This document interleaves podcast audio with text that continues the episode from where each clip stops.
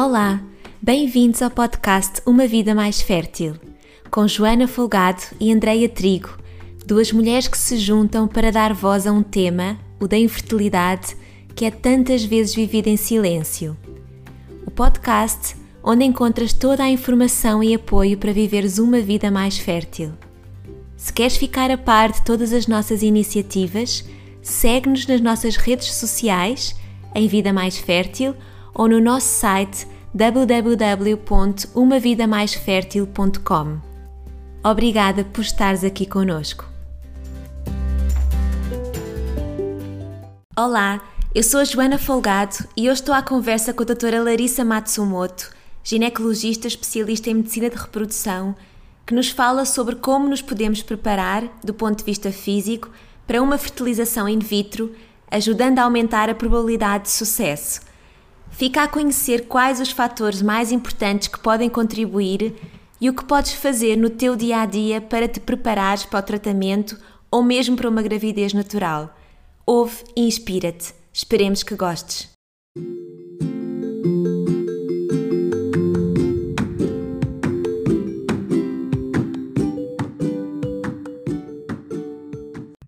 Olá, doutora Larissa, muito bem-vinda aqui à Vida Mais Fértil. Muito obrigada, muitos parabéns antes de mais pelo trabalho que tem, que tem feito e que é tão bom. Eu sigo no, no Instagram e vejo muitos vídeos e que explicam tão bem o processo da FI, fala muito sobre, sobre aquilo que nos traz aqui hoje, sobre a fertilização in vitro e sobre outros temas de, de medicina de reprodução medicamente assistida e, é, e eu sou assim fã do, dos vídeos que faz e da informação que presta, então muito obrigada por estar aqui para, conversar connosco.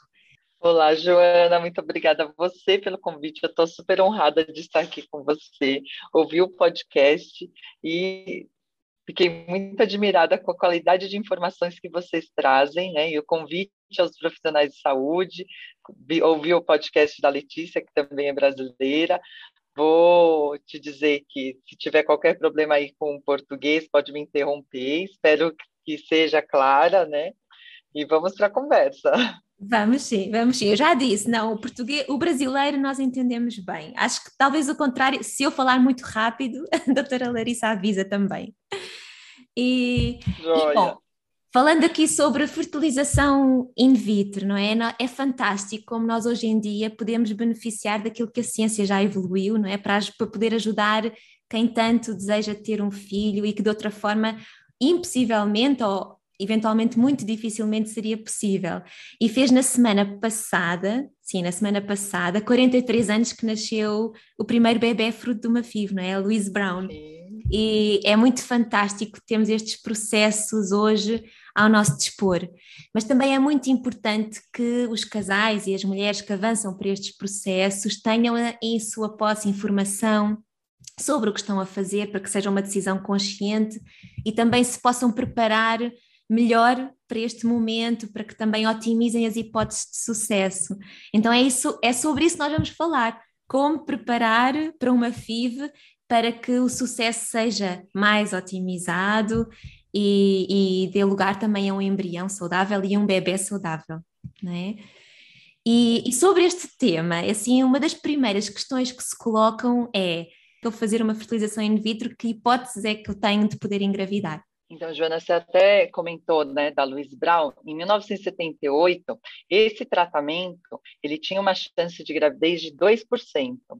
Então, a gente evoluiu muito. Na medicina, a gente considera a fertilização in vitro muito recente, né? Um, é, embrionário, se a gente for ver muitas partes, muitos tratamentos que a gente já pratica hoje, né? A gente tem 43 anos de um processo e que veio evoluindo muito ao longo do tempo.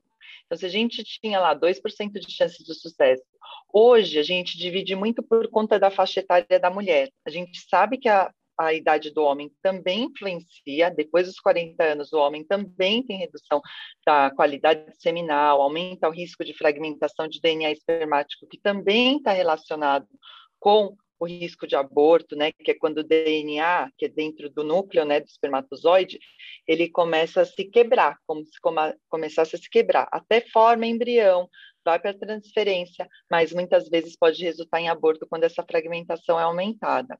E a, mas a idade da mulher é o grande marco. Então, esse planejamento É importante cada vez mais que a gente tenha essa informação de que a idade é um impactante no resultado, porque muitas vezes a gente pensa que, ah, vou fazer uma fertilização vitro, é o sucesso, eu vou corrigir todos os fatores, mas a gente não consegue corrigir a qualidade do óvulo que vai, a qualidade do espermatozoide que vai, e claro, para que a gente forme um bom embrião, que é o que vai resultar em gestação, a gente precisa de um óvulo de qualidade, espermatozoide de qualidade. Então, quando a gente pega lá os dados da SART, que é a Sociedade Norte-Americana de Reprodução Assistida, né? Isso você consegue acessar no site, qualquer pessoa consegue acessar no site, eles têm até um linkzinho bem interessante, você consegue acessar as taxas de gravidez para a sua condição. Então, pegando de uma forma geral, sem atribuir é, a causa de infertilidade, que também está relacionada à chance de sucesso, se a gente pensa lá, uma mulher com menos de 35 anos, nascido vivo, então, fiz a FIV, tive bebê em casa, você tem uma chance de 46,7% por tentativa. Quando você tem uma mulher de 40 anos, você vai ter lá perto de 20, a taxa é 21,6%. Se você tem acima de 42, essa taxa já, já cai para 3,2%. Então, isso mostra, assim, o impacto da idade ao longo do tratamento é o principal fator isolado da chance de sucesso. Então, e quando a gente pensa hoje, na maior parte dos nossos tratamentos na clínica, a média de idade das nossas pacientes é 38,9, 39,2 anos. Por quê? A gente deixou para engravidar mais tarde mesmo, por conta da, das condições sociais. A gente busca, né, uma melhor ascensão social, profissional, e o homem também vem passando por isso. E com isso, acaba que caem mesmo nossas chances de gravidez natural e mesmo no processo de FIV acaba reduzindo. Então, hoje a conversa hoje vai ser importante porque a maior parte das nossas pacientes estão ali com menos de 35% de chance de sucesso e a gente vai tentar conversar para que ela se planeje antes para que tenha ali a maior chance que possa ter. Eu costumo até dizer para as minhas pacientes quando vêm para um tratamento, se as chances são menores do que 10%, e a gente opta por, por partir por esse caminho da fertilização in vitro com óvulos próprios, eu costumo dizer, se esses 10% são chances, a gente tem que tentar fazer que esse 10, você esteja dentro desses 10%. Então, vamos tentar otimizar ao máximo tudo que a gente puder. A gente aqui no nosso lado, na parte técnica, e vocês com as condições que podem levar esse resultado aí positivo. Isso mesmo. E então a pergunta que se coloca mesmo é: o que é que nós, o que é que está ao nosso alcance poder fazer? Portanto, deixando a parte médica para quem sabe, não é? O que é que está ao alcance das mulheres e dos casais poder fazer para otimizar essas, essas probabilidades? Eu dividi em 10 pontos aqui, né? E aí depois a gente pode esmiuçar cada um deles. Então, primeiro, controle de peso, redução de álcool, redução de cafeína, embora seja um pouco controverso, a gente recomenda, né, que reduz os níveis, é, e aí depois a gente conversa um pouquinho melhor sobre isso. O tabagismo e o uso de marihuana, né, o, o uso da maconha, é, de forma recreativa, utilização de suplementação adequada, isso é importante, é, o controle das doenças crônicas e doenças endocrinológicas. É, um dos podcasts que eu ouvi até foi de, de alterações tiroidianas, e nossa, tá muito bom. Eu não lembro agora, não me recordo o nome do endocrinologista que vocês foi, conversaram. Foi a doutora Rita Petencourt, eventualmente, sim. É, muito bom, eu recomendo que ouçam esse. Evitar o contato com os disruptores endócrinos, porque tem saído muita coisa agora, inclusive uhum. foi uma das palestras de abertura do Congresso Europeu, que é o ESHRE, né, em 2018 ou 2019. Higiene de sono, né, que está dentro dos cinco pilares de, de, qualidade de vida, o uso de anabolizantes, principalmente para homens, e sedentarismo ou esporte em excesso. E aí depois a gente pode conversar um pouquinho do estresse também, né, Joana, que foi uma, um, um assunto que você levantou. Isso. Bom, temos aqui muitos, muitos fatores para falar. Então comecemos pelo peso, controle de peso.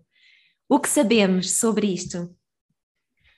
Muitos dos estudos mostram muito sobre obesidade, né? Como a gente calcula obesidade? A gente pega o peso e divide pelo quadrado da altura. Quando você tem o isso é, isso é chamado de índice de massa corpórea. Quando a gente tem esse índice de massa corpórea acima de 30, tanto no homem quanto na mulher, a gente começa a ter um impacto. Por quê? A gente hoje sabe que a obesidade está relacionada à produção de fatores inflamatórios. Então, principalmente a gordura abdominal produzem substâncias inflamatórias que a gente chama de de interleucinas, e isso pode levar a algumas alterações. Muito na FIV, a gente sabe que quando a gente tem obesidade, a gente vai ter uma quantidade de óvulos menor na captação do que quando comparada com uma mulher com a mesma causa, a mesma idade e mesmo às vezes o mesmo antimileriano, né, que é o que a gente avalia a reserva ovariana. Então, a gente vai ter uma quantidade de óvulos menor se a gente utilizar a mesma dose de medicação e qualidade de óvulo e formação de embrião também acaba sendo afetada. E aí novos estudos mostraram também que mesmo para pacientes, por exemplo, que fazem recepção, de óvulos, que uhum. esse óvulo não estava naquele ambiente inflamatório, alguns estudos, isso é meio controverso, mas alguns estudos mostram também que tem um impacto no endométrio. Então, tem uma redução também na taxa de implantação. Uhum. Agora, uma preocupação muito grande nossa é porque as pacientes em obesidade, elas têm maior risco de aborto. A gente sabe que maior problema, né, maior causa associada a aborto é a alteração genética do embrião. Mas se a gente pega mesmo pacientes que abortaram embriões que eram geneticamente normais, porque isso pode acontecer, pacientes obesas estão nesse risco uhum. de sofrerem abortos de mesmo embrião geneticamente normal. Então, tem sim um outro fator que não é só a qualidade de óvulo, a qualidade do embrião, que pode estar relacionada a esse aumento de risco de aborto. Aí a gente também preocupa com é, malformação, que pacientes obesas também têm um risco maior de malformação, é, desfecho perinatal, parto pré-termo e bebês grandes para a idade gestacional. No homem, a obesidade também afeta. Por quê? A obesidade tem correlação com o aumento do risco de varicocele, que são as varizes no testículo.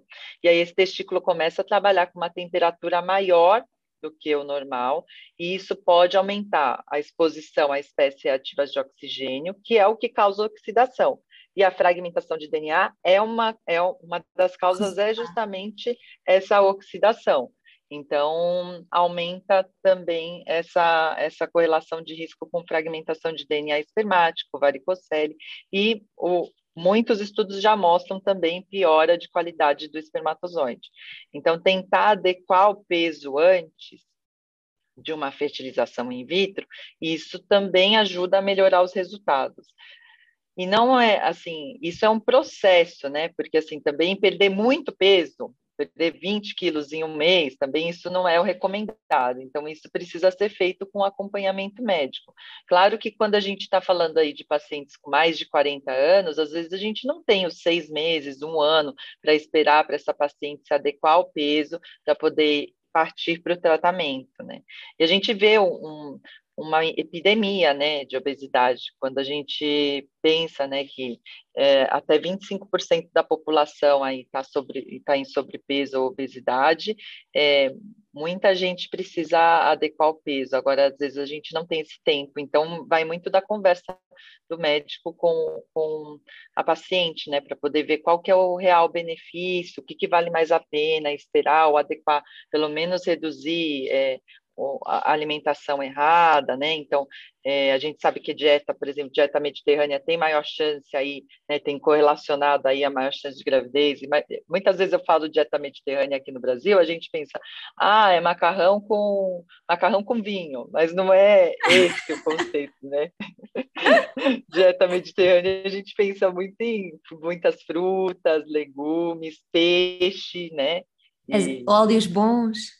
É. Olhos bons, exato. É, Às vezes só adequar a dieta já, já é suficiente. Tem controle adequado de peso, a gente vai precisar de um tempo aí. Uhum. Mas já está programando, né? Se você já está ali na tentativa, passaram seis meses, já não conseguiu, já começa a, a mudança de hábito em relação à dieta, peso, porque isso pode ajudar, inclusive, a gravidez natural. Às vezes nem precisa da, da fertilização in vitro.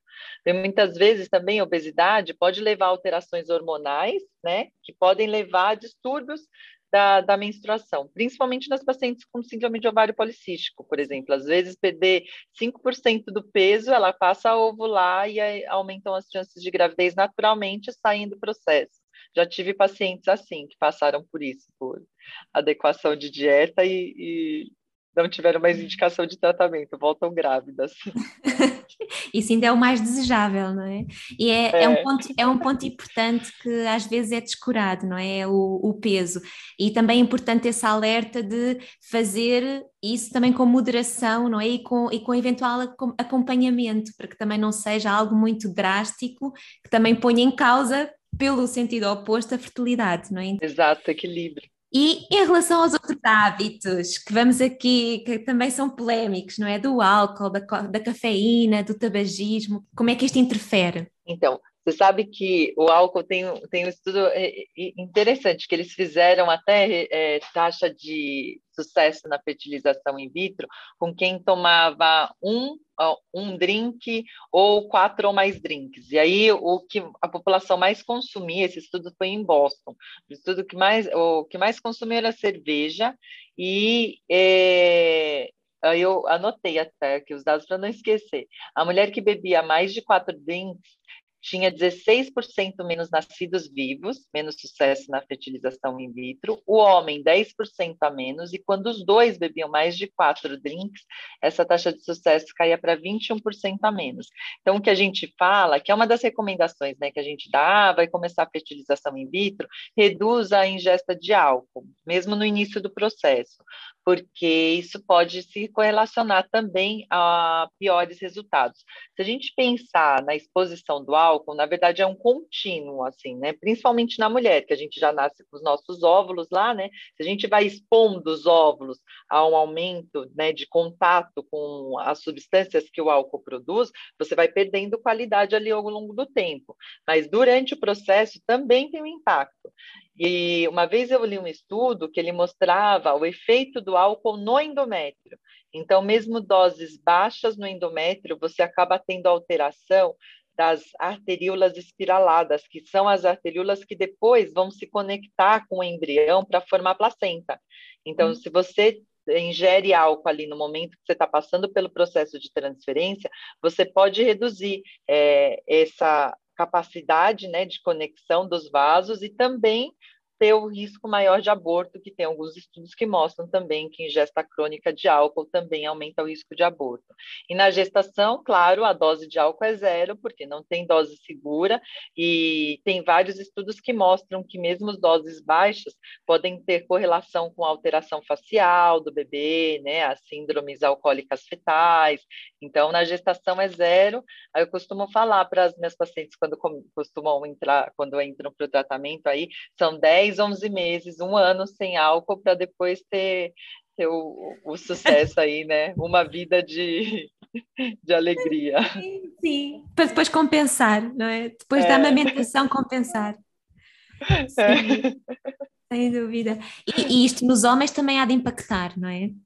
Nos homens também, o efeito do uso crônico, ele também altera, principalmente concentração, né, que é a quantidade de espermatozoides que ele acaba ejaculando, volume também é, tem, tem alguns estudos que mostram, e capacidade de movimentação. Porque espermatozoide, a gente tem avaliação indireta, né? Tudo que a gente tem de avaliação masculina acaba sendo indireto, porque a gente é, tem lá os parâmetros né, do espermograma, todos têm uma lógica, mas isso não necessariamente está relacionado à mesma fertilidade, né? Mas tem uns parâmetros mínimos que a gente considera o normal, porque tem uma lógica, o espermatozoide ele precisa ter uma concentração necessária, porque a maior parte dos espermatozoides vão ficar lá no fundo do saco da vagina, alguns só vão conseguir entrar pelo colo do útero e percorrer lá a tuba uterina e chegar no óvulo. Depois que ele chega, ele precisa ter essa capacidade de movimentação e precisa ter a capacidade de invadir o óvulo, né, de digerir as membranas lá do óvulo. Quando ele chega ali no óvulo, o formato dele é importante porque no óvulo tem uma, uma proteína de ligação que é como se fosse a fechadura de espermatozoide a chave. Se você tem o formato do espermatozoide alterado, você não consegue com que ele penetre no óvulo. Então, o álcool, ele é um dos indutores à alteração do formato do espermatozoide. Então, por isso que é importante é, reduzir esse consumo crônico também, porque você tem alteração da morfologia aí quando você tem é, ingesta de álcool crônica pelo homem também. Queremos, queremos espermatozoides orientados e sóbrios para conseguir chegar ao objetivo, não é? Exato, boa. Muito bom, e relação, gostei. E a relação ao, ao tabaco? Então, cigarro é outro fator também que a gente, muitos fala, né, que ele reduz a reserva ovariana, assim, né, então, é, alguns estudos mostram até menopausa entre 3 a 5 anos, hum, precoce, mais precoce para as pacientes que têm aí consumo de 10 anos maço, né, a gente calcula como? O número de maços que fuma por dia vezes a, o tempo que ela foi exposta. Então, se você tem um. Isso é proporcionalmente, quanto mais você fuma, pior você tem um impacto no ovário. E na Europa, eu até busquei esse dado, é, 25 a 28% das mulheres fumam. Então, é, acaba que eu não, não, não sei se. Aqui a gente vê que tem reduzido o, o, o, Aqui no Brasil a gente tem reduzido o tabagismo, muito porque acho que da, da, da condição de informação mesmo, né? Aqui a gente tem as campanhas de que na, nos, nos maços de cigarros tem lá imagens horríveis que só de pegar você acho que já desiste de. Vocês têm isso também aí? Também Joana? temos, tem? também temos. Não sei se é. funciona, mas temos. É. E, mas a, a taxa ainda, é, ainda é alta. Nos Estados Unidos, um terço da população fuma, que é muito ainda, mesmo depois dessas campanhas todas, né, que eles têm investido muito também, né, na, na, na redução de tabagismo, e aumenta o risco de infertilidade. Quando a gente compara resultado de FIV e cigarro para a mulher, isso reduz até 46% da taxa de nascido vivo num, num, tratamento. Então, se você tem as chances lá, se você às vezes já tem mais de 35 anos e fuma, você vai ter metade das chances que você teria ali num tratamento de fertilização in vitro. Então, é a hora de parar. Eu lembro de uma vez, eu, eu conversando com com psiquiatras sobre isso, né, sobre os grupos, né, porque funciona muito bem os grupos, e ele falando que era assim, para você parar de fumar, a maior parte das pacientes dele que tinha tido sucesso era estabelecendo uma data, por exemplo, olha, eu vou começar meu tratamento no dia, sei lá, 3 de agosto. A partir daí, eu não vou fumar. Então, você vem mentalizando isso, essa programação. 3 de agosto, joga tudo, já se prepara para jogar todos os cigarros fora. E ali, aquela data, estabelece aquela data e para. E a mulher costuma ter muito mais sucesso do que o homem num período perigestacional, justamente por conta desse desejo maternal e essa responsabilidade que tem em relação ao, ao filho, né? Porque a gente vê que na gestação tem relação com restrição de crescimento uterino, tem relação também com a pré-eclâmpsia. Então, se a gente pensar todos esses fatores que a gente está conversando, isso não é só. Eu sempre digo: se você está buscando a fertilidade, você está buscando também uma gestação tranquila, porque todos esses fatores que a gente está conversando têm consequências não só no tratamento de fertilização com redução das chances, mas você vê que também acaba tendo ali consequências fetais, materno-fetais, né, na gestação. Então, quando a gente informa isso para as mulheres, fica mais fácil delas é, estabelecerem esse momento e a parada. Claro que existem medicações que podem ajudar, existem os grupos né, de, de pessoas que fazem né, esse apoio conjunto, que também é muito importante. E quando os dois fumam, é muito mais fácil eles pararem juntos do que um para e o outro continua. É, é bom conversar bem com com o homem, porque também afeta a, a, produção espermática, conversa com o homem, vê se para os dois ali, estabelece a data e, e, e que e, e o tratamento seja um incentivo para isso, né? Fazer, fazer essa programação. É uma boa dica. E, e também achei um, um ponto muito importante que a doutora frisou que é o ser importante não só para o tratamento, porque há muitas pessoas que se relacionam com quando eu engravidar, então vou ter as boas práticas, não é? Então prever que isso possa acontecer antes, que é tempo de preparação, como já um tempo de fertilidade, não é? E, e poder estender aquilo que seriam as boas práticas de uma grávida para este momento que é o momento de preparação, onde as coisas já estão a acontecer, não é? Exato, é isso, é um contínuo, né? Se você e, e até para fertilidade também, né? Se você pensar, eu vou deixar para engravidar mais tarde, então já cuida da sua saúde desde já, porque você está pensando em gravidez lá, lá mais tarde, se você desenvolver qualquer hipertensão, diabetes, ou não tiver compensado, se você já tem e não compensa, também sua gravidez vai ser mais complicada. Suas chances vão ser menores e sua gravidez vai ser mais complicada. Então, pense em engravidar, tem que manter lá mais tarde, tem que manter lá um uma condição saudável de vida, né? Se você cuida da saúde, você cuida da fertilidade e cuida da gestação. Então tá, tá tudo meio que junto ali, né? No mesmo pacote. Sim, até porque essas, essas taxas de probabilidade que a doutora apresentou no início são de nascimentos, não é? Ou seja, são de tratamentos que deram um bebê uh, vivo, saudável, não é? Uh, portanto, isto são tudo, de facto, práticas que, que é para manter, porque isto não é só engravidar e só ter o embrião dentro do endométrio, não é? Isto é mais do que isso, é levar a gravidez saudável até ao seu termo. Exato. E em relação à, à cafeína?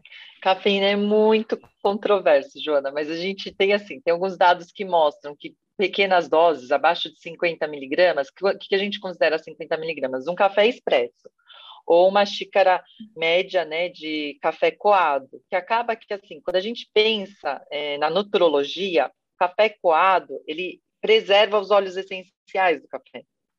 Não sei se vocês têm um hábito mais aí de tomar café coado ou French press, ou mais os o expresso. Nós cá, cá em Portugal, cá em Portugal bebe-se mais café expresso. expresso. Eu particularmente gosto mais desse café, aquele café da avó, é... filtrado, coado. Eu adoro, com aquela xícara grande, é... como, como disse, adoro, adoro esse café. Não tanto o café expresso, mas, mas cá, assim, de uma forma comum, é mais expresso e, e bebe-se muito. Imagino que aí no Brasil, talvez ainda mais. A gente tem muito hábito de tomar o café, o café coado mais até, mas não é o café coado da forma como ela é mais nutricionalmente favorável. A gente compra o pó e faz ele aqui, né? Mas o, o melhor café seria o que você moe ali na hora, que é quando você mais preserva, né, os óleos essenciais. E os óleos essenciais têm um potencial antioxidante muito bom. Então, assim, os estudos que mostram, ah, tomar uma xicrinha de café, você protege o coração, tem essa correlação, eu acredito mesmo, porque tem o, o, o benefício do café e da cafeína também tem seu benefício. Mas em excesso, como tudo na vida, acaba que pode resultar aí em alguns, algumas questões né? A gente sabe que acima de 200 miligramas de cafeína ao dia tem correlação com maior risco de aborto e aparentemente acima de 400 miligramas ao dia para fertilização in vitro tem menor taxa de óvulos captados e qualidade de embrião formada tanto para a mulher quanto para o homem. Tem alguns estudos que mostram que o homem, quando bebe muito café, principalmente quando provenientes de refrigerantes, e aí isso é uma condição importante, uma informação importante, porque muitas vezes a gente pensa no café, na cafeína só vinda do café, mas, uh, por exemplo, Coca-Cola, co os refrigerantes de cola, não deveria ter falado, né? De... Não querendo mencionar marcas, mas mencionando. É, aproveitando o, o, o, protesto do Cristiano Ronaldo, né? Vamos colocar aqui.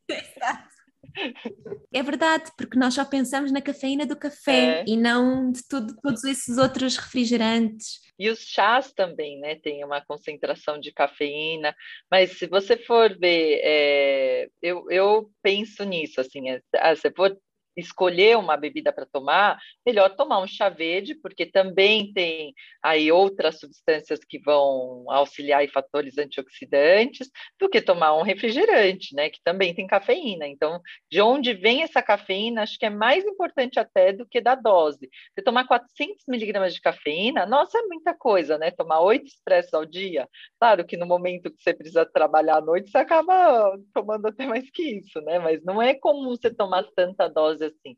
E tomar cuidado também, porque quem pratica exercício físico muitas das vezes vai para os termogênicos e a maioria dos termogênicos tem cafeína e tem doses altas, assim. Se a gente for olhar às vezes no rótulo, tem que olhar o rótulo para ver.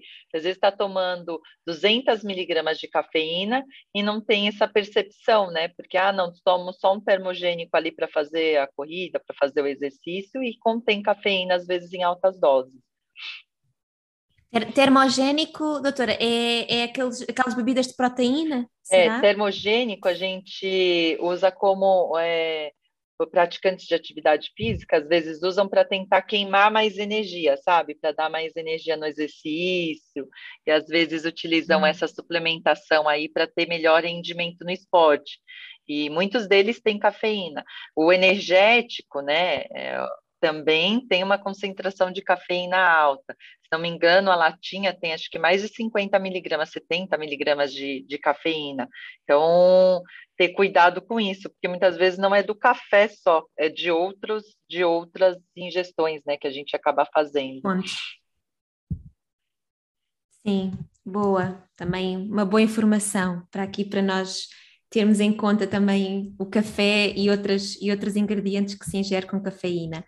E em relação à suplementação? É, aproveitando ali, falando do, da suplementação de atletas, né, falar da suplementação da, na gestação, a gente, o ácido fólico já é sabido, acho que toda tentante toma o ácido fólico. Aqui a gente teve uma desinformação há uns dois anos, acho que, de que o ácido fólico estaria associado a maior índice de autismo, quando, na verdade, vieram depois vários estudos, inclusive publicado no JAMA, que fizeram acompanhamento da população, né? É, tem um estudo muito interessante, até que eles acompanharam a população de Israel durante 10 anos, 10 anos.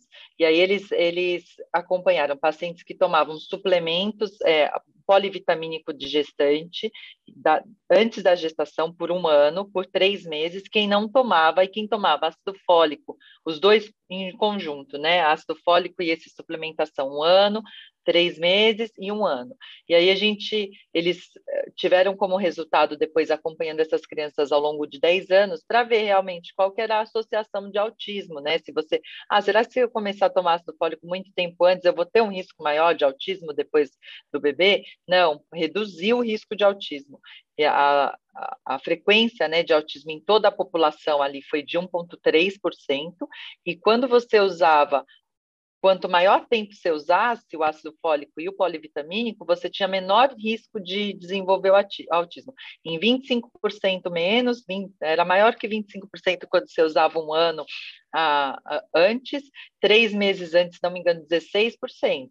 Então, você protege de desenvolver o autismo. Aqui a gente teve essa, essa informação aí que acabou causando medo em muitas pacientes. Eu tive pacientes que no início se recusaram a tomar o ácido fólico, aí eu fui, fiz a revisão, mostrei para ela os dados, que o, o ácido fólico não está relacionado só ao autismo, ele protege é, a proteção do autismo, né? Ele protege do autismo, mas ele protege muito mais de formação de acrania, de anencefalia, de fechamento do, do, tubo neural, né? Que é o fechamento do cérebro, proteção do cérebro no bebê. Então, tem que ser usado o ideal três meses antes, para que você tenha níveis de ácido fólico suficientes uma dieta rica em ácido fólico, né, para que você tenha níveis suficientes para que proteja seu bebê aí não só da, da, da, do autismo, mas também dessa condição que, é, que acaba agravando muito o, o, né, a vida do bebê. E tem alguns casos também que mostram que reduz malformação renal, então o ácido fólico já é sabido, não pode abrir mão do ácido fólico. Se você está tomando, às vezes, é, muitas mulheres até associam né, o ácido fólico ao insucesso, né, porque vem tomando, às vezes, um ano, dois anos, enjoa, cansa de tomar, fala, ah, eu parei, eu parei porque isso daqui só me lembrava que eu não que eu estava tomando há muito tempo e que estava sem sucesso na gestação, então me, me revoltei com ele e parei. Mas tenta pensar que ele é importante, que ele vai ajudar seu bebê a se desenvolver bem. O ácido fólico também para homens também pode ser suplementado, porque também tem uma, uma correlação com melhora da qualidade seminal, embora os dados assim não sejam tão é, palpáveis, assim, né? Não são dados da ciência tão, mas a gente vê correlações aí com melhora do sêmen também. A vitamina D, a gente tem 95% da população que é deficiente e insuficiente. Agora, com Covid, a vitamina D virou né, uma grande referência de vitamina, porque tem correlacionado aí com casos é, quando você tem deficiência com casos mais graves, né? Então, aumentou muito, acho que o índice de, de reposição e de busca pela reposição da vitamina D. A gente já vê que já vem sendo uma busca no consultório para as pacientes, uma requisição de dosar a vitamina D, né? E Boa ela tem correlação também de associação com redução também de autismo, para quem tem níveis acima de 30 aí, tem menor risco de que o bebê desenvolva autismo, mas a vitamina D ela participa de muitos processos, né? A gente, por exemplo, pacientes com síndrome de ovário policístico, que tem aí um, um, uma condição que apresenta alguns polimorfismos, então apresenta algumas predisposições genéticas a reduzir a conversão da vitamina D, no geral tem a vitamina D um pouco mais baixa, e a vitamina D participa do processo ali de que é, conduz a ovulação de forma adequada. Então, às vezes, suplementar também é um processo que ajuda essas pacientes a voltarem a ovular. E também no endométrio ela age. Então, quando a gente tem deficiência de vitamina D, é, pode ter correlação aí com menor taxas de implantação. Então, ela participa no endométrio uhum. também auxiliando a produção das proteínas que são expressas no momento que o embrião vem para que essa implantação aconteça com sucesso. Aí, o ômega 3 é importantíssimo também para a implantação. Tem estudos que mostram que quem suplementa ômega 3 tem maior chance de gravidez. E para pacientes com baixa reserva ovariana, hoje a gente tem usado outras suplementações, que vale a pena conversar com o médico, assim, ah, coenzima Q10, o DHEA, que é para esterona, testosterona até também é um método, que, uma forma que a gente pode utilizar antes do estímulo que pode auxiliar.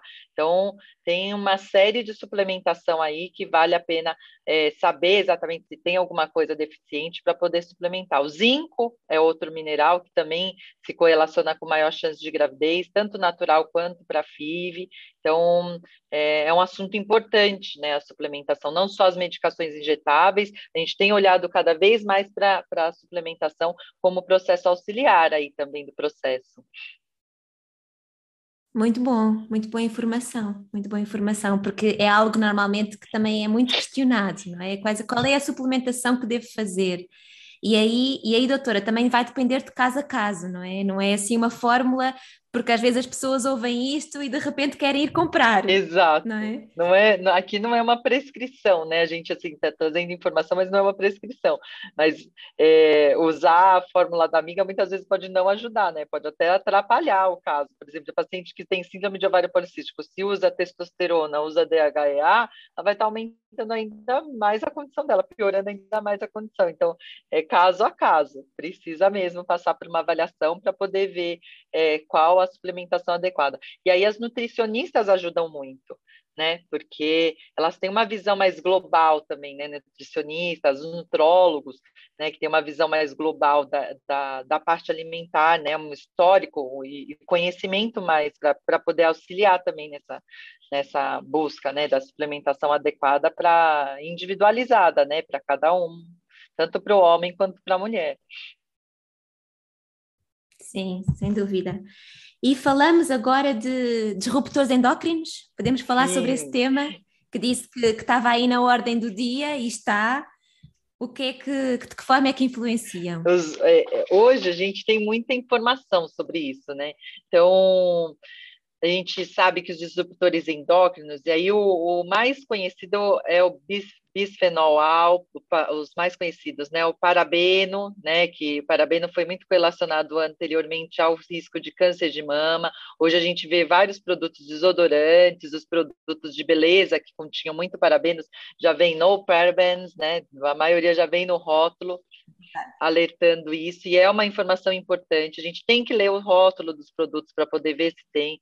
Outra substância muito comum em cosméticos e produtos com, com odor são os falatos. E qual que, que é a importância né, de olhar o, o, o que é composto, o que a gente se expõe, né? Seja produto de beleza, seja pasta de dente, às vezes, que tem triclosan, que também é um, é um, é um disruptor endócrino a gente tem que ter essa informação de quais são e o que buscar, né? Porque quando a gente expõe, claro, não é uma vez, ah, vou usar um pozinho lá com, com parabeno e pronto, ali eu já comecei a aumentar a ação nos, nos receptores de estrogênio, já vou ter todo o efeito deletério. Não, é exposição crônica. Então, ah, se você usa muito, exposição crônica, e como que eles fazem essa dosagem? Eles fazem a dosagem em urina, do bisfenol, do, do do parabeno na urina, e tem um estudo, estudos muito interessantes que, ele, que eles correlacionam não só a infertilidade, né, a exposição a esses, a esses disruptores endócrinos, porque eles agem como se fossem estrogênios e como se fossem antiandrogênicos, né, anti-hormônios é, masculinos e como se agisse como hormônios femininos. E aí podem levar às alterações associadas a um desequilíbrio hormonal. E tem estudos até que mostram que essa exposição na gestação, ele, elas têm correlação, inclusive, no alteração da puberdade das meninas, em alteração seminal dos meninos. Então, na gestação, tem que procurar mesmo produtos aí de beleza ou não exposição. O bisfenol está muito em plásticos e, e as resinas, né? Garrafas plásticas. E quando você esquenta, ainda se libera mais ainda, e aí você acaba ingerindo isso e expondo o seu corpo a esses disruptores. Então, olhar bem o rótulo, comprar, tentar usar menos plástico na, na cozinha e usar mais vidros, né? Ah, vou esquentar ali no micro-ondas, esquenta no vidro, porque você sabe que não vai liberar nenhuma substância aí que possa prejudicar a fertilidade. Claro, uma vez não tem problema, mas a exposição crônica, a exposição crônica a esses produtos que pode levar aí essa, esse aumento de risco de infertilidade e até nos bebês é, passa a ter alguma consequência aí. Sim, é um tema, é um tema muito presente, né? porque em todas as áreas da nossa vida nós estamos em contacto, estamos em contacto com esses, com esses produtos. Então também fica aí a dica não é? de nós estarmos mais atentos aos produtos, aos rótulos, àquilo que utilizamos, não é? Tanto na alimentação como nos produtos de beleza, produtos domésticos, não é? Tudo, tudo isso. Vocês aí têm até uma proteção melhor, assim, na Europa, vocês têm um controle mais rigoroso até, até mesmo assim, de exposição a organofosforado, né, os agrotóxico. Então, o controle europeu ele é muito mais rigoroso e isso é, é muito bom para a população, que vocês acabam tendo menor exposição. Aqui no Brasil, a, a gente não tem essa regulamentação tão restrita. As leis são mais permissivas, a agrotóxico, a exposição de bisfenol, então é, acaba que a gente corre mais esse risco. Então é então, mais. É, é importante, é importante a gente saber o que a gente está lidando, né? Já que aqui é mais permissivo, também procurar, saber o que procurar, né? O que é, e, e evitar, né? É nossa escolha também, né? Partir para a exposição quando você já tem conhecimento, ou mesmo buscar aí um caminho, né, reduzindo o que pode levar a consequências futuras, né? Consequências ruins, né? Sim. Sim, sem dúvida. E em relação ao sono, a pessoa não associa em primeiro, em primeiro modo, não associa isto à fertilidade, mas tem, tem aqui um impacto relevante. Relevante. Da mesma forma como a gente vem falando dos pilares, né? Alimentação, atividade física, a gente vai falar um pouquinho, mas o sono, ele tem correlação importantíssima, assim, os, alterações importantes no sono levam a, até a bloqueio da menstruação, porque a melatonina, que é o hormônio que a gente produz para dormir, ela é antioxidante e ela tem uma ação também de regulação hormonal. Então, se você tem alteração de sono, e isso é muito frequente, 10% da população tem insônia e 30% da população tem alterações do sono. Então, é uma coisa muito comum na população, muito comum. E cada vez mais a gente vem dormindo pior, porque a gente tem muita exposição à luz branca, à luz azul, à tela, essas luzes que acabam reduzindo muito a produção de melatonina. E pra, quando você se expõe, por exemplo, à luz do celular, ah, tô lá dormindo, acordei no meio da noite, peguei o celular, pronto, isso já vai ser suficiente para bloquear a glândula pineal que produz a melatonina e você volta a produzir com mais de uma hora depois dessa exposição. Então, quando a gente fala de higiene do sono, a gente recomenda, olha, não se exponha às telas uma hora antes de dormir, para quem já tem dificuldade ou de pegar no sono ou de manutenção do sono. Se acordou à noite, não se exponha à tela do celular, que muitas vezes a primeira coisa que a pessoa faz, às vezes só para olhar a hora, não, não, não olha a hora ali. Tirar todo o estímulo luminoso que tiver no quarto, porque isso também reduz a produção de melatonina. E tem é, impacto assim na, na chance de gravidez natural, porque quem dorme muito também tem impacto, então quem tem lá mais de nove horas de sono ao dia tem redução na chance de gravidez natural, assim como quem dorme menos de seis horas ao dia. Claro que isso são estudos populacionais, assim, né? E a gente tem que respeitar aí cada um, porque tem gente que é dormidor rápido, né? Que dorme pouco e fica bem, mas isso é uma minoria da população.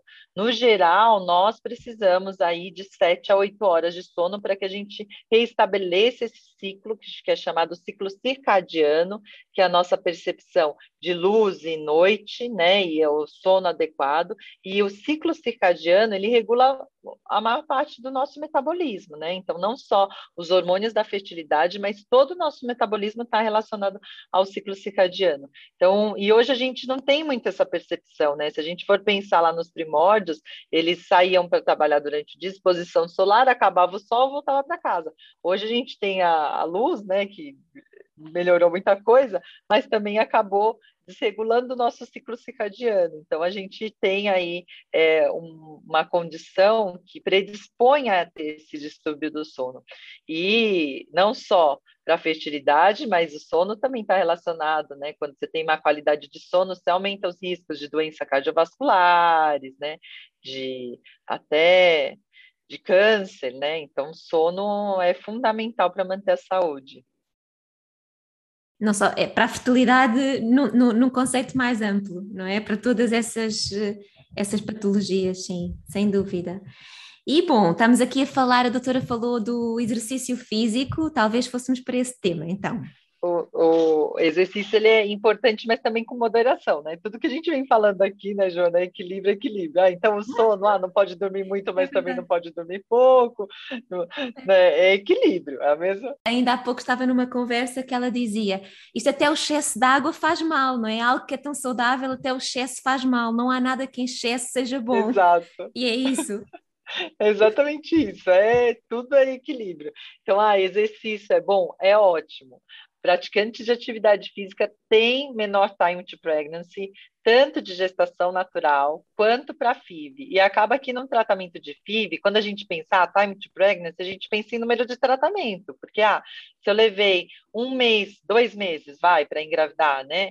Se eu levei dois meses para engravidar num tratamento de FIV e a outra levou um ano, a maior parte das vezes isso se converte em número de tratamento, porque o primeiro tratamento não deu certo, às vezes foi para um segundo, às vezes um terceiro.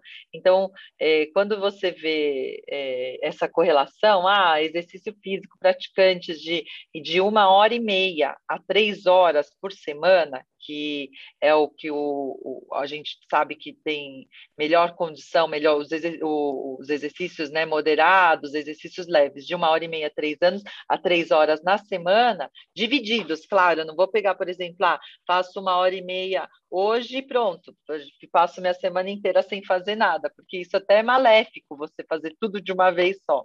Então, você tem que ter rotina, é a rotina de exercício que é boa, atividades moderadas, atividades extensas têm um efeito deletério, o que é considerado atividade extensa? Quando você atinge uma frequência cardíaca acima lá, né, da, da, da frequência é, recomendada e quando você tem mais do que cinco horas na semana de atividade física. Então, se eu fizer cinco vezes na semana uma hora de atividade física, eu posso ter aí um efeito ruim justamente por conta da produção em excesso de espécies reativas de oxigênio, porque o exercício ele leva a uma oxidação, mas uma oxidação balanceada é bom, você tem os efeitos positivos ali que você acaba depois, no primeiro momento, você faz essa oxidação e depois você converte, na verdade, em consumo dos oxidantes. Então, você acaba tendo esse efeito benéfico.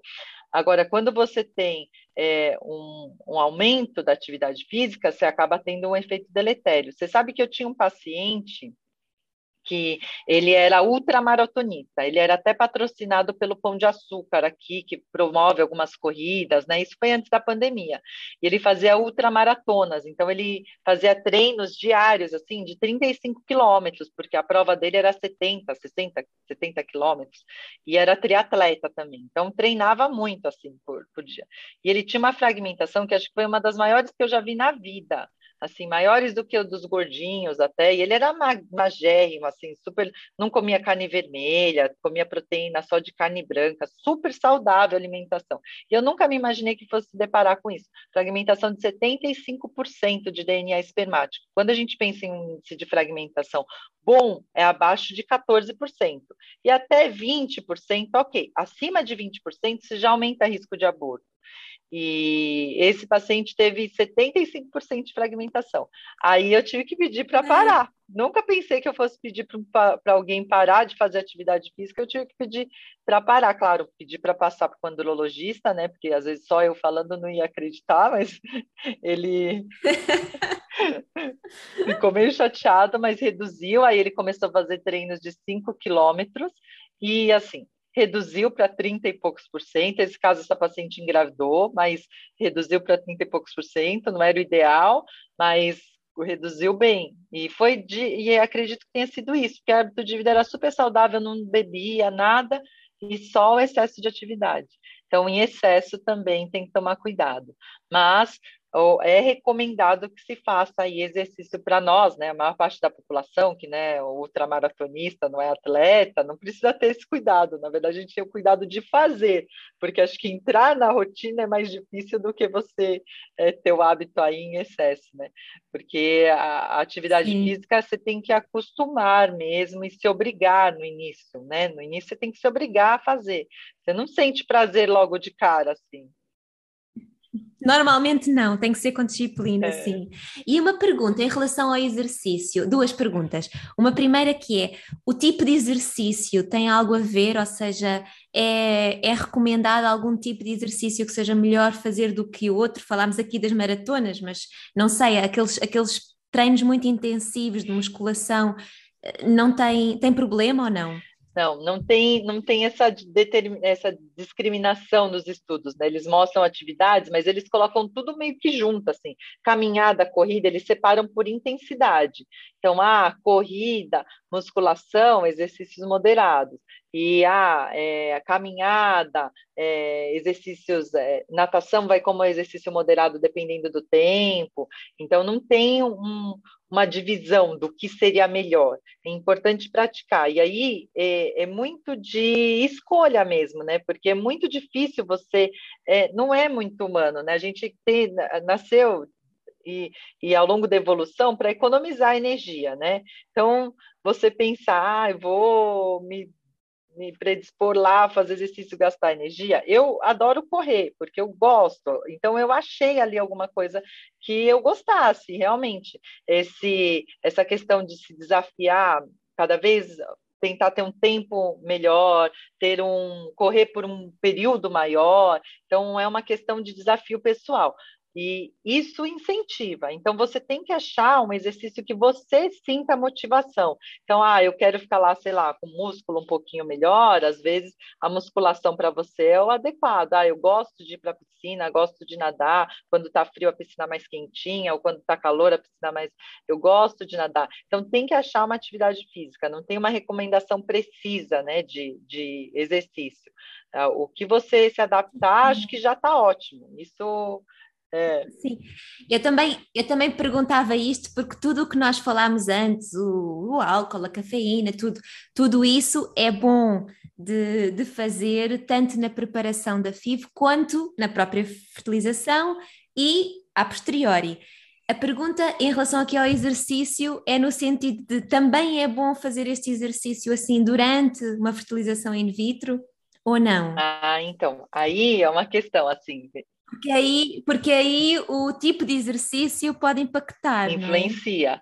Principalmente assim, quando a gente preocupa com a atividade física. Eu costumo falar para as minhas pacientes também que assim, vai no seu limite, porque eu tenho pacientes às vezes que treinam pesado e que durante a estimulação, dependendo do tipo de que for a resposta, isso vai aumentar o risco de torção do ovário, porque o ovário vai crescendo, né? Você está dando medicação para os folículos crescerem e com isso o aumento do volume, o, ovário vai aumentando o volume.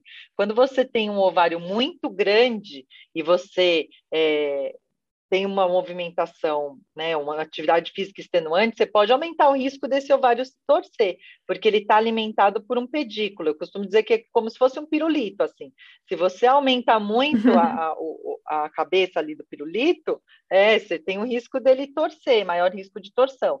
Então, quando a gente está na estimulação, se a resposta for muito alta, pergunta para o seu médico, ah, eu posso manter essa atividade que é tal?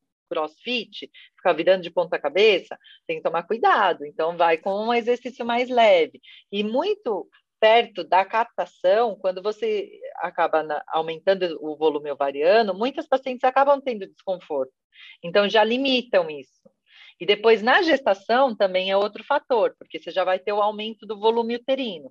Se você, por exemplo, é, pega peso, muito peso, vou fazer agachamento com peso na gestação, você aumenta o risco de ter distopia, que é quando você tem lá a, a frouxidão dos ligamentos e aumenta o risco desse útero, da bexiga cair depois. Então, tem que ter um acompanhamento também. O ideal é um acompanhamento. Mas na FIV, evitar exercícios extenuantes. E aí, é, corrida também, isso pode ficar muito desconfortável. Dependendo do exercício, pode levar a risco de desidratação, né? Tem que lembrar sempre de reposição. Quando a paciente está sob risco de síndrome de peristímulo, quando ela responde muito, ela precisa hiperidratar. Então, a atividade física aí tem que ser mais leve também para que tenha menor associação de, com, com desidratação. É que normalmente, quando você já está num estímulo já que o ovário já está muito grande, já, já vai ser um limitante, vai ter incômodo, é, não vai conseguir fazer as atividades é, habituais. A primeira semana de estimulação, né, primeira semana de medicação, normalmente dá para manter as atividades físicas normais. Depois da primeira semana, aí vai com calma, pega mais leve, atividades físicas leves, e pós-procedimento é quando acontece aí o risco de sangramento e o risco da torção, no geral, acontece pós-procedimento. É uma preocupação nossa, mas assim, é, o risco de você ter um sangramento abdominal é de 1%, e o risco de que venha a ter a torção do ovário é 1 para 10 mil, alguns, algumas, alguns levantamentos aí mostram 1 para 100 mil, é raro, bem raro acontecer, mas não vamos predispor a esse risco aí, né? É pequeno, mas. Sim, sim. É o que nós estamos a falar, vamos, vamos tentar melhorar as hipóteses de sucesso, de tudo, não é? é? Portanto, vamos, vamos evitar esses comportamentos, sim. E bom, falamos, estamos já, já percorremos aqui alguns fatores, deixei passar, julgo, as, as doenças crónicas, o controle das doenças crónicas. Ah, esse é, esse é, é, fundamental, você controlar antes qualquer doença crônica que você tenha. Então, se você tiver as doen doenças autoimunes, estar controlada antes, porque tem correlação de aumento de risco de aborto, de falha de implantação, dependendo de qual a doença for. Se tem alterações de tireoide, né, como a gente diz, tem que controlar também, porque pode levar até a piora de resultados aí, aumento de risco de aborto, tanto o hipertireoidismo quanto o hipotireoidismo. O hipotireoidismo tem que estar controlado na gestação, porque o TSH participa da formação do sistema neurológico do bebê, e também tem alguns estudos que mostram quando você tem alteração do TSH na gestação, tem aí redução de QI depois no desenvolvimento desse bebê. Então, a diabetes também aumenta o risco de pior qualidade dos embriões e aborto, bebês grandes, aumenta risco de cesárea, prematuridade, então tem que controlar antes da gestação também. Hipertensão por conta do desfecho mesmo na gestação, a hipertensão por si só não tem correlação com piora de qualidade de óvulo ou não tem, a gente pede para controlar mesmo para que tenha uma gestação saudável. O nosso objetivo, que trabalha, a gente que trabalha com fertilização in vitro, não é só a gestação, né? É o bebê nascido. Então, que a gente finaliza, fica feliz mesmo a, com o resultado, é claro, né? A, a família constituída. Então, isso tudo, hoje a gente tem dado maior importância, assim, de, ah, eu quero que essa paciente que me procurou para engravidar também tem uma gravidez que ela possa aproveitar, né? Então, é importante fazer essa avaliação e esse controle todo antes. Até porque muitas doenças, né, doenças hormonais, às vezes podem levar até distúrbios, por exemplo, de não menstruação. Então, ah, um aumento da prolactina, por exemplo. Às vezes a mulher vem sem menstruar, tem a prolactina aumentada. A gente vai investigar por que, que essa prolactina está aumentada. Ah, será que é um, um pequeno tumor na hipófise? É, precisa controlar só com medicação? Precisa acompanhamento neuro, neuro, com neuro, neurocirurgião, né? Então tem é, é, toda uma condição que pode levar a alterações hormonais. Né? Então não estou menstruando, por que, que não está menstruando? É, o que está acontecendo? Será que tem alguma alteração crônica aí? Um diabetes muito descompensado também pode levar à alteração. E a gente estava falando do exercício, dietas, né?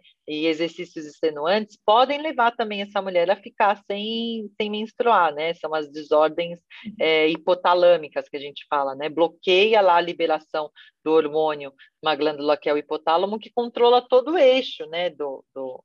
Então, é, precisa mesmo é, controlar qualquer doença crônica já sabida, para que tenha aí a, a, a gestação mais mais saudável, né? Uma gestação sem tanto, sem tanto talvez um pré-natal de alto risco, mas sem sofrer os riscos aí que a gente né, pode evitar.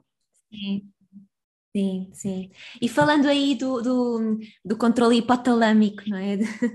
Do poder, do poder que o hipotálamo tem em todo este funcionamento hormonal, podemos falar aqui do stress também. Se existe ou se não existe impacto. Às vezes as mulheres perguntam de se calhar eu não consigo engravidar por causa do stress. Então, como é que isto se, como é que isto se vê, doutora Larissa? É muito controverso, é muito controverso, porque a gente é muito difícil da gente medir o estresse, né? Então, assim, tem até alguns exames que é possível você tentar dosar o nível de estresse de uma pessoa. Os melhores que são usados hoje é cortisol salivar e a dosagem de alfa-amilase. Então, são dois marcadores de estresse. Né? É, e aí você tenta correlacionar isso com os resultados, seja na fertilização in vitro ou na tentativa de gestação natural. Quando eles comparam esses marcadores com tentativa de gestação natural, tem impacto sim. Então, quando você tem níveis de estresse mais, mais alto, você tem ali um time to pregnancy, um tempo até a gestação, que costuma ser maior. Agora, no resultado de fertilização in vitro, isso não se mostrou verdadeiro. Então, assim, provavelmente não, o estresse não é só, não é a questão não é qualidade do óvulo, Na qualidade seminal até tem alguns estudos que mostram que aí são mais questionários. Então, homens que colocam lá que estão mais estressados, né? Um questionário eles é, são muitas muitas variáveis aí que eles questionam, né? Tempo de trabalho, tempo de é, e aí sensação, né? De cansaço. Então tem vários várias perguntas que você responde, você recebe um score. Homens que têm um score mais elevado têm alterações de, de sêmen e aí muito tem. Tem alteração de muito quantidade, e isso pode ser também um fator, né? Porque o estresse, às vezes, só ali de coletar o espermograma, muitos homens têm um volume menor. Às vezes, até na FIV, vê um volume menor, porque está sob estresse ali de que tem, é aquele dia, aquela coleta. A gente vê, às vezes, no exame, um, um volume de sêmen de 1,5, 3 ml, chega às vezes para a FIV, você vê lá o, o, o, comparativo, né? Você vê o, o relatório, nossa, 1 ml, 0,5 ml, por conta do estresse, o volume do sêmen, ele pode alterar. E aí, com isso, acaba prejudicando também a fertilidade de forma natural. E um fator importantíssimo do estresse, que muitas vezes a gente esquece, é que o estresse leva a menor prática de atividade sexual. Então, se você está muito estressado, o desejo sexual já cai muito e, naturalmente, vai estar tá menos exposto, né, à condição que vai te propiciar a condição para gestação. Então, quando avalia isso no, no time to pregnancy, relação com o estresse, por exemplo, e o tempo, você tem essa questão também que muitas vezes a gente esquece. Então, o estresse afeta, mas não é só o estresse em si, é toda uma condição, porque também pessoa muito estressada, no geral, ela tem ali uns mecanismos de compensação, que pode ser o álcool, pode ser o cigarro, pode ser a cafeína. Estou estressada, tenho que trabalhar mais, tenho que ficar mais acordado, me exponho muito mais à cafeína. Ai, estou cansado para dormir, vou lá tomar uma cervejinha, tomo um, uma taça, uma taça de vinho é bom, uma taça, mas às vezes toma mais. Então, chocolate, né? A gente, a mulher, TPM, estresse, chocolate, se compensa com chocolate, né? É mais, é mais o efeito que o stress tem, não é? Tem nas várias áreas, a forma como a pessoa lida com esse stress. Exato. É? E e, e, sim, não há dúvida que o processo da fertilização in vitro é um fator de stress, não é? Porque todas as, toda a incógnita que existe, as incertezas, o processo em si, não é? De, de informação que vai sendo revelada, é às vezes más notícias. Então, é, é, um, é todo um, um turbilhão de emoções que sim causa stress, não é? Então, é, não se consegue fazer essa relação de é pelo stress, não há relação com o efeito de, do sucesso da fertilização, mas não é de descurar que tem que ser algo uh, a ver, não é? E a terem atenção. É muito. Sim. E por último, o, por último, o uso de anabolizantes, que a doutora também já aí mencionou. É a anabolização para a mulher não tem muito efeito. Até assim, se a gente usar o extremo do uso de testosterona, que seria o homem trans, né? Quando usa testosterona e vai passar por um tratamento para congelar os óvulos, depois que já usou a testosterona, o, o, o resultado não mostra menor quantidade de óvulos, menor qualidade dos óvulos, não mostra. Então, para a mulher, quando usa GH, testosterona, isso aparentemente não tem um impacto tão grande no resultado da FIV. Para o homem tem. Porque para o homem tem, principalmente quando ele está usando em vigência da fertilização in vitro, porque a maior parte das anabolizações, o homem vai usar a testosterona e simplificando, assim, o que, que acontece? O cérebro, ele funciona através, ele produz os hormônios, ele recebe como mensagem o quanto ele está produzindo de hormônios, se ele precisa mandar mensagem para produzir mais ou menos. Então, é, isso acontece no homem mais ou menos da mesma forma que a mulher. A gente falou do hipotálamo, né, que é uma glândula no cérebro, que é o que comanda tudo, então é o comandante ali. Aí tem é, o capitão embaixo, que é a hipófise, né? Que aí manda a mensagem para os soldados que são ovário ou testículo. E aí o que acontece? Quando você, para o soldado produzir, né? Quando você tem, é, recebe um hormônio que é o que o testículo produz, então está recebendo testosterona de fora, ali o capitão ele fica, ah, tô tranquilo, tô recebendo. Norteado. Ah, fica tranquilo, pois não precisa de fazer não nada. Fazer, não, é? não preciso mandar meu soldado produzir o que eu já estou recebendo de alguma forma, né? De, então, eu não preciso mandar meu soldado produzir, ele fica lá, a hipófise fica bloqueada. E aí os soldados ficam preguiçosos, então não passam a não produzir a testosterona, e com, com a testosterona, esses soldados que produzem testosterona produzem também o espermatozoide. Então, eles são muito correlacionados, né? Quando você recebe testosterona de fora, você passa a não ter que produzir a testosterona, consequentemente, você não produz o espermatozoide.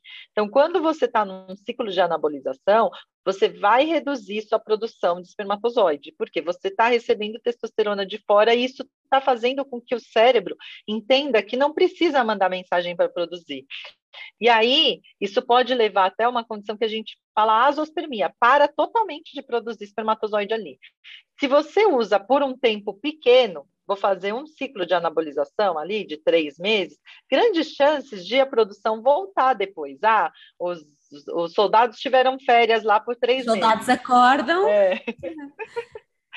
Eles acordam e vão produzir. Agora, se você fica num tempo in, contínuo, né, ininterrupto de ah, uso, volta a usar, uso de novo, volta a usar, volta a usar, não paro, com o tempo, esses soldados vão ficando cansados, não vão produzir, né? Estão fora de forma já. E aí eles não produzem mais testosterona. Existem condições reversíveis e condições irreversíveis. Isso está muito relacionado à dose e ao tempo.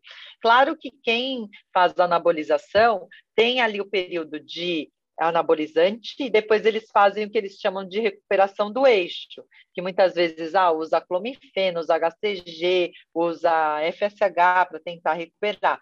Muitos homens acabam melhorando a produção, mas você com exposição contínua, você vai levando à atrofia testicular, que tudo no nosso organismo é assim. Se você usa, você leva ao aumento da função, a hipertrofia. Se você não usa, você vai atrofiando, porque é justamente aquele mecanismo de proteção de energia, né? economia de energia, né?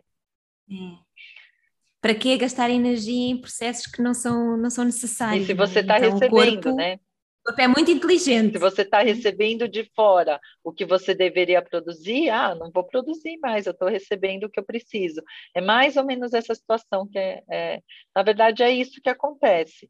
E tenho pacientes que são azos, ficaram azospérmicos depois de ciclos ininterruptos de anabolização e tem alguns deles que até tiveram que partir para banco de sêmen, porque muitas vezes você procura lá no testículo, às vezes não acha. Tem maior chance de achar, porque uma vez que produziu, mantém essa chance depois, né?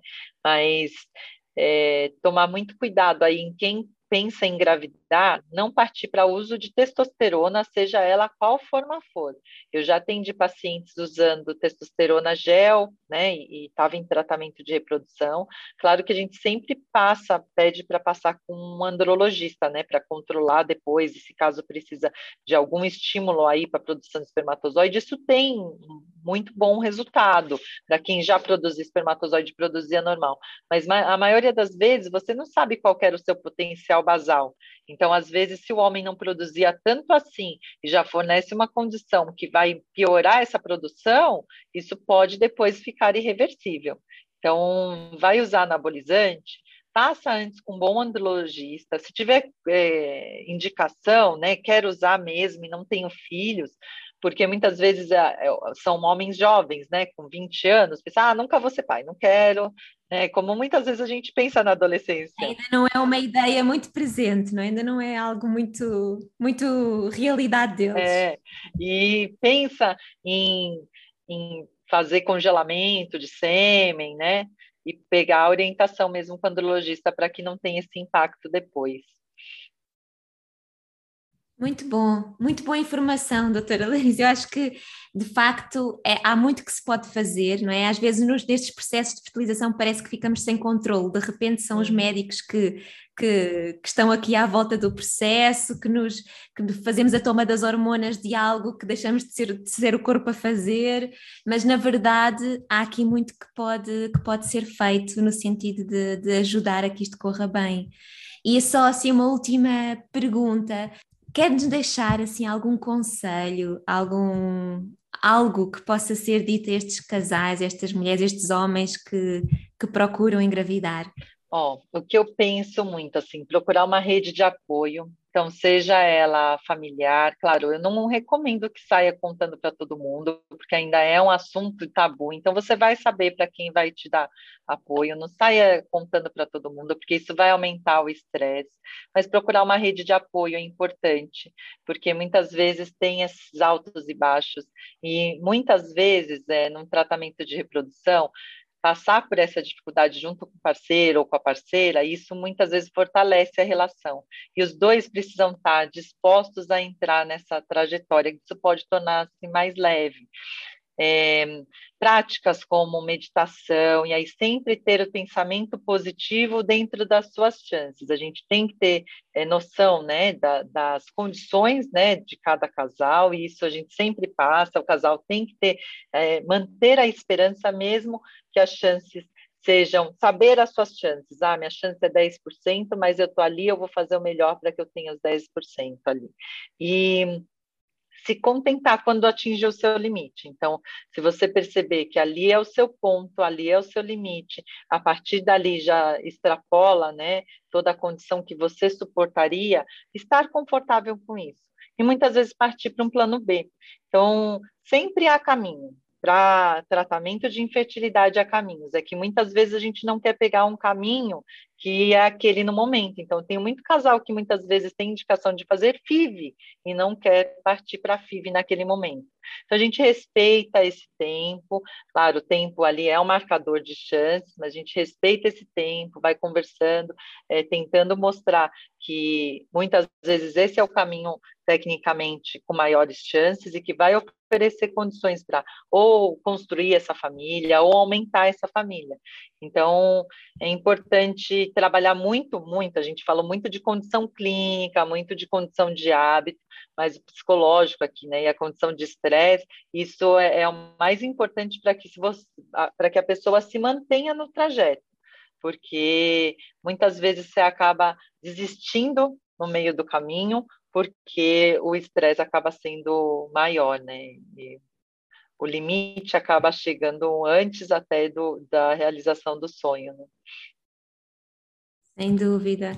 Doutor, eu passava aqui, eu estou deliciada a ouvi-la, porque é um poço de informação. e informação que é tão que é tão importante. E esses conselhos tão sábios. Então eu mantinha-me aqui à conversa mas imagino que já vá longa. E também não quero ocupar ocupar mais o seu tempo. E quero agradecer muito muito aqui por esta conversa tão boa tão informativa. E desejar assim o melhor. O melhor aí para esse para esse São Paulo frio neste momento. e eu desejo mesmo para você, Joana, e para todas as mulheres que estão ouvindo, né, os homens que estejam ouvindo. Adorei participar, Joana. Muito obrigada mesmo pela oportunidade de estar aqui. É uma honra, como disse no início. Muito gostoso essa conversa. Poderia ficar aqui três horas mesmo conversando, né? Muito obrigada.